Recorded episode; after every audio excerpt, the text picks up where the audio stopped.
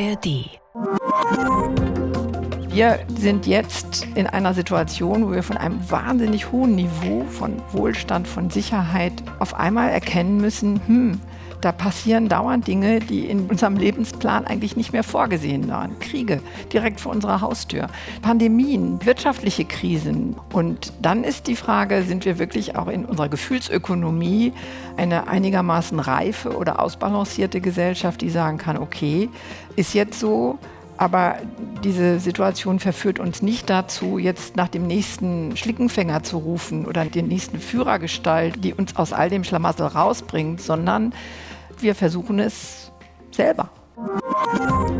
Wissenswerte. Ein Podcast von RBB24 Inforadio. Sind wir Wutbürger oder vielleicht doch eher Mutbürger? Gibt es ein typisch deutsches Gefühl? Die im Englischen berüchtigte German Angst ist gerade Leitmotiv einer Kunstausstellung in Washington. Andererseits haben Hoffnung und Wut 1989 Hunderttausende für die friedliche Revolution auf die Straße getrieben, aller drohender Repressionen zum Trotz. Wann entfalten Gefühle solche Kraft und wer vermag es, das zu steuern? Darüber sprechen wir heute bei Soup and Science, dem wissenschaftlichen Lunchtalk von RBB24 Inforadio und der Technologiestiftung Berlin, bei der wir heute wieder zu Gast sind. Mein Name ist Anna Korvis. Ein herzliches Willkommen an unser Publikum hier im Raum und an unsere Zuhörer im Radio. Gefühle können Geschichte schreiben und sie haben selbst eine Geschichte. Welche? Das ergründet mein heutiger Gast, Ute Frevert. Sie ist Historikerin, Honorarprofessorin an der FU Berlin und seit 2008 Direktorin am Max-Planck-Institut für Bildungsforschung. Dort hat sie den interdisziplinären Forschungsbereich Geschichte der Gefühle aufgebaut. Guten Tag, Ute Frevert. Schön, guten dass Tag, Sie hier Frau sind. Auch an Sie einen guten Tag. Da stehen jetzt hier also zwei Frauen und unterhalten sich über Gefühle. Typisch. Das, ja, das bedient ja ein Klischee, mit dem Sie am Anfang auch zu kämpfen hatten, als Sie Ihren Forschungsbereich aufgebaut haben. Ist das eigentlich heute noch so oder haben Sie Gefühle als hartes Thema der Forschung durchgesetzt? Ich würde sagen, das Letztere stimmt. Wenn ich mir so anschaue, welche Tagungen zum Beispiel im Moment oder auch schon seit ein paar Jahren zum Thema Gefühle in der Geschichte veranstaltet werden, national und auch international, ist doch deutlich, dass viele, auch männliche Kollegen, mittlerweile auf den fahrenden Zug aufgesprungen sind und selbst in so einem sehr, sehr konservativen, allen neumodischen Trends eher widerstehenden Fachgebiet wie den internationalen Beziehungen, der Diplomatiegeschichte, kümmert man sich jetzt intensiv, also Mann auch mit zwei N, intensiver um Gefühle. Sie sagen, Gefühle sind mächtig. Das ist auch titelgebend für eins Ihrer zahlreichen Bücher geworden. Sind die so mächtig wie Geld oder Waffen? an alles, sogar an Geld und vor allen Dingen auch an Waffen oder vielleicht auch vor allem an Geld und sogar auch an Waffen binden sich ganz, ganz starke Gefühle. Also es gibt keinen Gegenstand, auch unserer Alltagskultur, der nicht äh, mit Gefühlen sozusagen angereichert werden kann, beziehungsweise nicht durch Gefühle überhaupt seinen Wert bekommt. Denken Sie an Geld. Welche Gefühle verbinden wir sofort mit Geld? Das ist nicht nur durch irgendwelche furchtbaren äh, Geschäftsketten, Geiz und Gier. Das haben wollen, das behalten wollen, das horten, das neu investieren, damit man noch mehr Geld bekommt. Also diese Gier, die an das Geld geknüpft ist, ebenso wie der Geiz, möglichst nicht viel Geld auszugeben, es für sich zu behalten, nicht in die Zirkulationskette wieder einzuspeisen. Und auch Waffen sind natürlich Teil eines bislang immer noch männlich geprägten Machthabitus, dem Wunsch, andere zu beherrschen, dem Bedürfnis, jemandem überlegen zu sein und dafür eine Waffe zu brauchen. Äh, auch das ist stark emotional beladen. Es gibt ja diesen Spruch, dessen Herkunft noch ein bisschen umstritten ist. Sinngemäß, hüte deine Gedanken, denn sie werden deine Worte, hüte deine Worte, sie werden deine Taten. Fehlt da eigentlich in Ihrer Logik ganz am Anfang der Kette das Gefühl? Unbedingt. Und interessanterweise, es gibt auch schon im 19. Jahrhundert und davor immer wieder Hinweise darauf, dass sozusagen nicht nur die Taten, sondern vor allen Dingen die Gefühle und auch nicht nur die angebliche Vernunft, sondern auch Gefühle das äh, Leben, das Handeln von Menschen bestimmen. Oft natürlich mit der Warnung versehen, seid vorsichtig, zu viel der Gefühle vernebeln dann wiederum den Verstand, vernebeln die klaren Worte und damit auch die notwendigen Taten, die ihnen folgen müssen. Also dieses Mischungsverhältnis zwischen Gefühl und Vernunft ist eins, was im Prinzip die Menschheit seit ihrer Selbstreflexivität beschäftigt, seit Menschen über sich selber nachdenken als Individuen und auch als Kollektive wird dieses Problem immer wieder aber in Unterschied, mit unterschiedlichen Antworten auch diskutiert. In der Philosophie, in der Medizin, in der Theologie ganz früher und heute eben doch auch sehr stark in der Ökonomie. In der Politik ähm, spielt es eine riesige Rolle, Neurowissenschaften sowieso und letztendlich auch in der Geschichte. Also als Gegensatzpaar sehen Sie das überhaupt nicht, Gefühl versus Vernunft, Rationalität. Es gibt in jedem, jeder Vernunftentscheidung einen wichtigen Teil Gefühl und es gibt in jedem Gefühl einen wichtigen Teil Vernunft. Also Gefühle sind ja nicht einfach irrational oder kommen irgendwie vom Himmel oder sind Dämonen, die uns ergreifen, sondern äh, wenn ich vor etwas Angst habe oder wenn ich auf etwas wütend bin, dann habe ich gute Gründe in der Regel oder ich, ich meine gute Gründe zu haben, so müsste man das formulieren, dafür, dass ich eben ängstlich bin oder mich vor etwas fürchte oder auch äh, empört auf etwas reagiere. Also das ist, kann man nicht sagen, das ist nur aufwallendes Blut und äh, Schaum vor dem Mund. Das ist eine Verzeichnung von Gefühlen, die ihnen wirklich nicht gerecht wird. Jetzt sind Sie ja Historikerin, keine Psychologin und auch die Gefühle, die da so in den privaten vier Wänden vielleicht aufwallen, hin und wieder, die interessieren Sie in Ihrer Forschung weniger, sondern eher Gefühle, die eine Kulturbedeutung haben, um einen Begriff von Max Weber zu gebrauchen. Also die zu einem Muster werden in einer Gesellschaft. Wann schafft es denn ein Gefühl überhaupt, so eine Kulturbedeutung zu kriegen? Naja, man könnte mit Karl Marx sagen, wenn es die Massen ergreift, also wenn es über die individuelle Empfindung einer Empörung hinausgeht, wenn man sich in dem, was man ablehnt oder wogegen sich alle auch sagen moralischen Vorstellungen sperren, wenn man sich davon leiten lässt und eben mehr als einer und vielleicht auch zwei und drei Leute dieses Gefühl kundtun. Und Sie hatten vorhin das Beispiel 1989 genannt. Natürlich hat jeder Mensch, der in Leipzig oder auch in Berlin im Oktober oder auch schon im September 1989 auf die Straße gegangen ist und gegen die Willkür der Stasi und gegen den Machtapparat der SED entweder mit Kerzen, also mit Gesten oder auch mit Worten protestiert hat, hatte einerseits ein Gefühl der Empörung, was sie aber dadurch, dass sie es geteilt haben, natürlich viel stärker artikulieren konnten. Und dann wurde, wurden diese Gefühle, die, wenn sie im Einzelnen begraben geblieben wären, nicht unbedingt geschichtsmächtig hätten werden können, aber in dem kollektiven Aufstand sozusagen, dann gewinnen Gefühle diese Macht. Allerdings ähm, ist es nicht immer nur über solche kollektiven Bewegungen vermittelt, sondern man kann ja auch, wenn man sich zum Beispiel anschaut, da kommen wir zu diesem Thema Gefühle haben eine Geschichte. Wenn man sich ein Gefühl wie Liebe vorstellt, das nun wirklich erstmal ein Gefühl ist, was von, von dem wir meinen, dass es nur zwei Menschen ähm, oder also wenn man an die romantische Liebe denkt, nur zwei Menschen miteinander teilen und ansonsten eigentlich äh, es niemanden angeht, dann ist das einerseits richtig und andererseits auch total falsch, weil natürlich über diese Liebe auch das seit Jahrhunderten so unendlich viel geschrieben worden ist. Nicht nur geschrieben, sondern es ist in Musik äh, vertont worden. Es gibt unendlich viele Filme, meistens melodramatischer Art, die Liebe in Szene setzen. Es gibt Gedichte, es gibt Kunstobjekte, Skulpturen. Überall taucht die Liebe in unserem Umfeld auf. Und selbst wenn wir meinen, selber zu, genau zu wissen, was Liebe ist und was nicht, rekurrieren wir eigentlich immer wieder auf diese Muster, diese Interpretation, diese Deutung, die unsere Kultur uns für Liebe gibt. Und insofern ist selbst Liebe also ein individuelles Gefühl eigentlich auch etwas sehr, sehr Kollektives. Jetzt haben Sie schon ein paar Beispiele genannt, was Sie als Quellen auch für Ihre Arbeit nutzen. Es kommen noch hinzu Tagebucheinträge, Briefe, die an Politiker in bestimmten Zeiten gerichtet wurden, Plenardebatten, die protokolliert wurden, all das nutzen Sie, um zu gucken, was es für dominierende Gefühle in welchen Zeitabschnitten gab.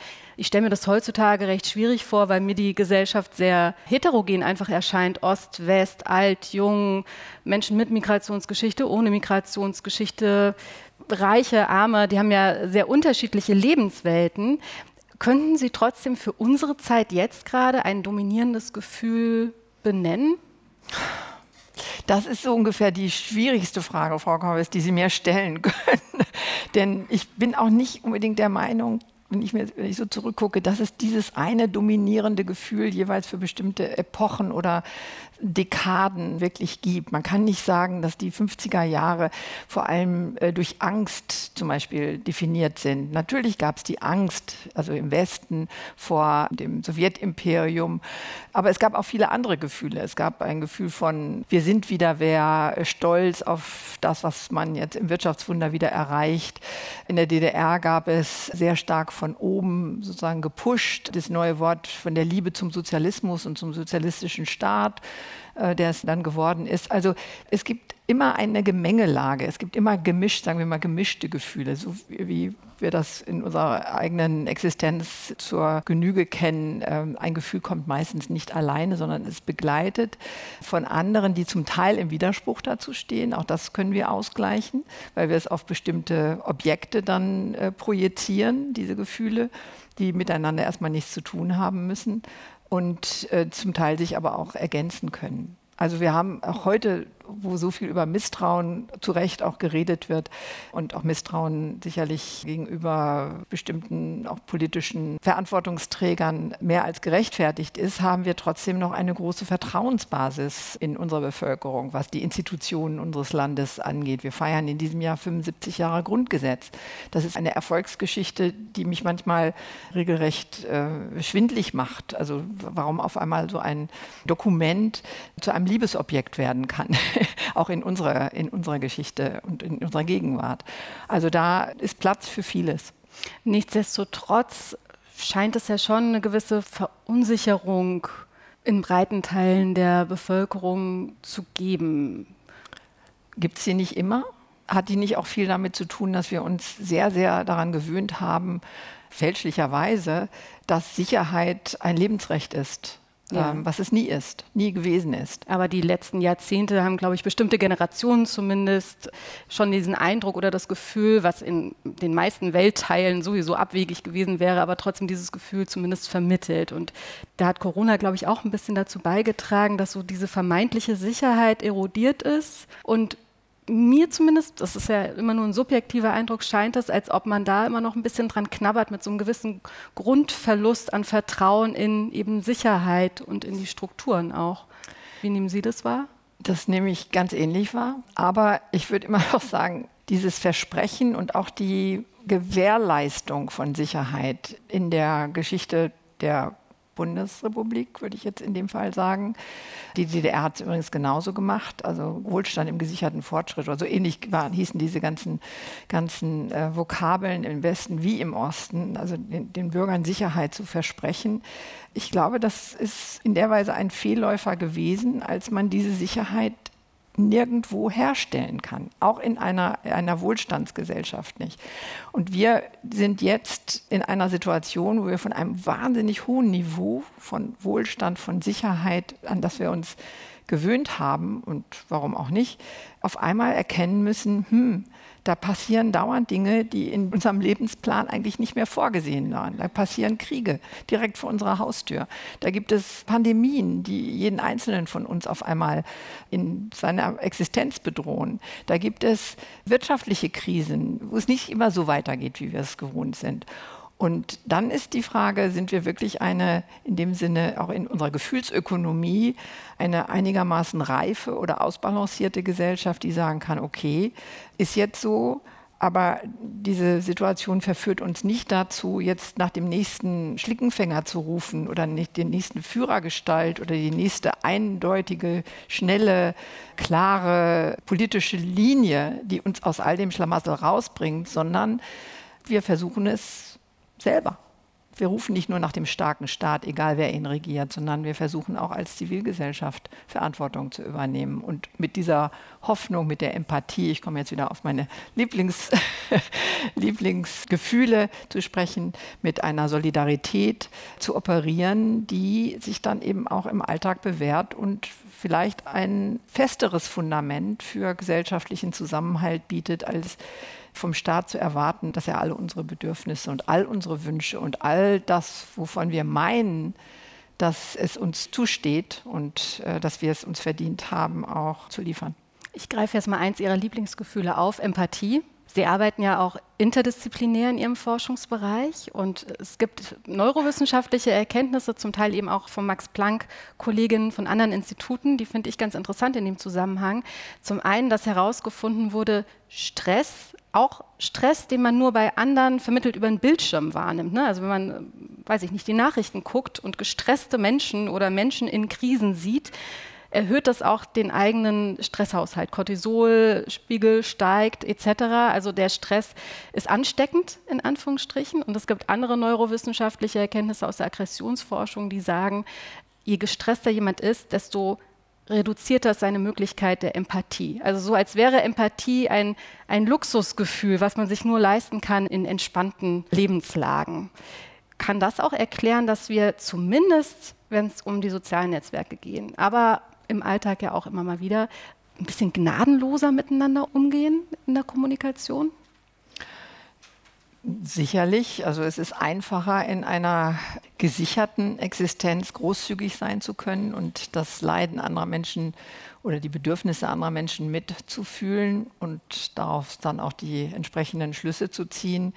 Auf der anderen Seite, hm, also wenn ich mir anschaue, die Geschichte der humanitären Hilfe fängt so in den 1920er Jahren an oder auch vor allen Dingen dann in den 50er Jahren, diese Flut von, von Vereinsgründungen international, die eben in diesem humanitären Bereich tätig sind. Diese 50er Jahre waren nicht unbedingt eine Zeit, in der es allen Leuten wahnsinnig gut ging und diese, sich diese Großzügigkeit leisten konnten.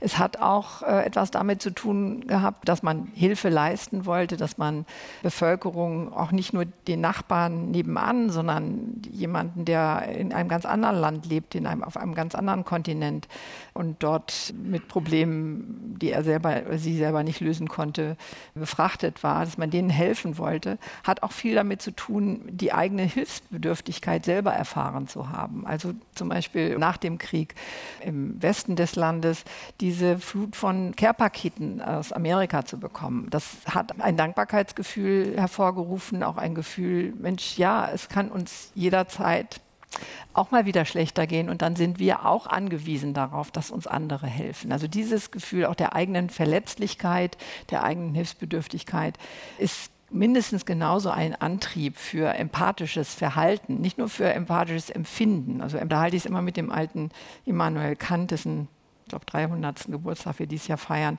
der gesagt hat, ja, also nur Empfindungen, das reicht nicht, ja. Da muss was kommen. Da muss müsst dann aus diesen Empfindungen auch etwas machen, was dieser Person, für die ihr so inniglich empfindet, dann auch wirklich hilft. Sind wir denn als deutsche Gesellschaft eigentlich gut darin, uns über unsere Gefühle auszutauschen? Ich bin da so ein bisschen hin und her gerissen. Einerseits, gerade wieder soziale Netzwerke, hat man das Gefühl, Debatten laufen hochemotional, überemotional fast schon, wobei ich mir da manchmal nicht sicher bin, ob das mehr so ein Affektaustausch ist als wahre Emotion, die dahinter steckt. Andererseits gehen wir schon in, im echten Leben, sage ich mal, äh, sehr sachlich miteinander um und das ist auch äh, quasi das, was so ein bisschen erwartet wird abseits des Straßenverkehrs zumindest. ähm, also Ausnahme.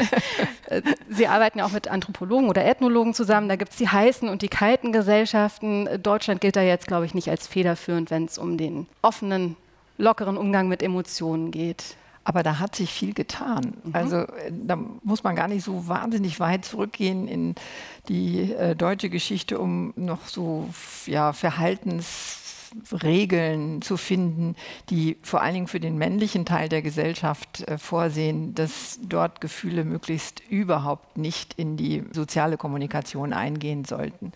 Also der immer gerechte Vater, der aber ansonsten seinen Gefühlen wirklich sehr, sehr haushält, sie nicht äh, den, den Kindern zum Beispiel vermittelt und auch mit den Liebesbekundungen zu seiner Liebsten sehr, sehr sparsam umgeht. Das ist doch noch für die 1950er, zum Teil auch noch die 1960er Jahre in diesem Land eigentlich die Norm gewesen. Und dass man jetzt auch Männern Gefühle zugesteht, also ich bleibe jetzt mal im privaten Bereich, auch Männern Gefühle zugesteht, dass man sie sogar wichtig findet, dass, sie, dass Männer sie mit ihren Kindern teilen und austauschen. Das ist eine Entwicklung, die sagen wir mal, in den 70er Jahren beginnt und die auch von der pädagogischen Literatur, von der ganzen therapeutischen Bewegung sehr stark forciert wird. Und dieses Ein Junge weint nicht oder so, das ist nun wirklich, glaube ich, mehr oder weniger doch verschwunden aus unserer Sozialisationspraxis. Insofern, ich würde schon sagen, unsere Gesellschaft hat gelernt, stark über und mit Gefühlen zu kommunizieren. Aber sich wirklich auf gesellschaftlicher Ebene auch zuzuhören und damit intensiv auseinanderzusetzen, auch wenn es kontrovers wird. Also sind wir auch gut darin, die Gleichzeitigkeit von kontroversen Gefühlen auszuhalten, wie zum Beispiel Abscheu gegenüber den Angriffen der Hamas auf Israel, gleichzeitig Erschütterung über die zivilen Opfer im Gazastreifen. Ich habe den Eindruck, dass da von unserer, Sie haben vorhin das Wort Ausbalanciertheit, nicht so viel gerade zu spüren ist. Es gibt einen starken Druck, eine starke Erwartung auf Eindeutigkeit. Und ähm, ist das was man ist entweder Nein, es, nichts an diesem ganzen Gefühl ist was typisch Deutsches. Das finden wir in anderen Gesellschaften, also vor allen Dingen äh, europäischen Gesellschaften auch sehr stark. Aber dieses sich zu positionieren, entweder dafür oder dagegen zu sein, mit Grautönen sehr schwer umgehen zu können, das ist im Moment, äh, nehme ich das genauso wahr wie Sie, dafür ist wenig Raum, wird wenig Raum gelassen. Und derjenige, der versucht oder die versucht, nicht eine Balance zu finden. Man kann keine Balance finden zwischen zwei so grauenhaften Ereignissen, die Sie gerade erwähnt haben. Aber zumindest nicht die Augen zu verschließen vor der einen und trotzdem die andere auch zur Kenntnis zu nehmen. Das fällt ich glaube nicht, dass das vielen Leuten schwerfällt. Das kann man. Aber man wird von dem politischen und vor allen Dingen von dem, früher hätte man gesagt, massenmedialen Diskurs, jetzt würde man sagen, den Diskurs der sozialen Medien, immer stärker auf Eindeutigkeit gepolt. Und das hat was auch mit den Polarisierungsbewegungen und Tendenzen in unserer politischen Kultur zu tun. Hm, also ist das dann auch eine günstige Stunde für die, die quasi professionell mit kollektiven Gefühlen auch spielen oder diese steuern wollen?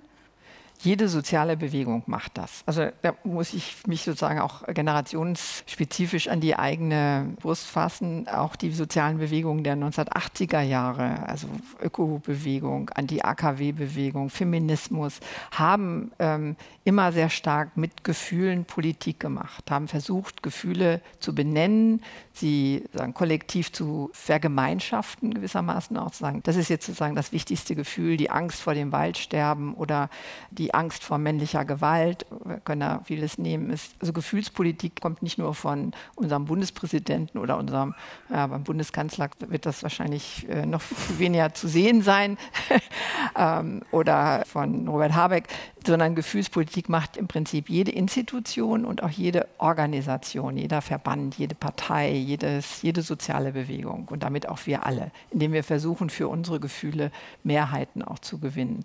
Und je polarisierter, je, je eben nochmal eindeutiger diese Gefühle zu sein haben, desto weniger Raum geben sie in der Tat für die Wahrnehmung des Dazwischen im Sinne einer Empathie, die sich nicht nur auf ein Objekt richtet, sondern Platz lässt für das Mitgefühl mit der anderen Seite.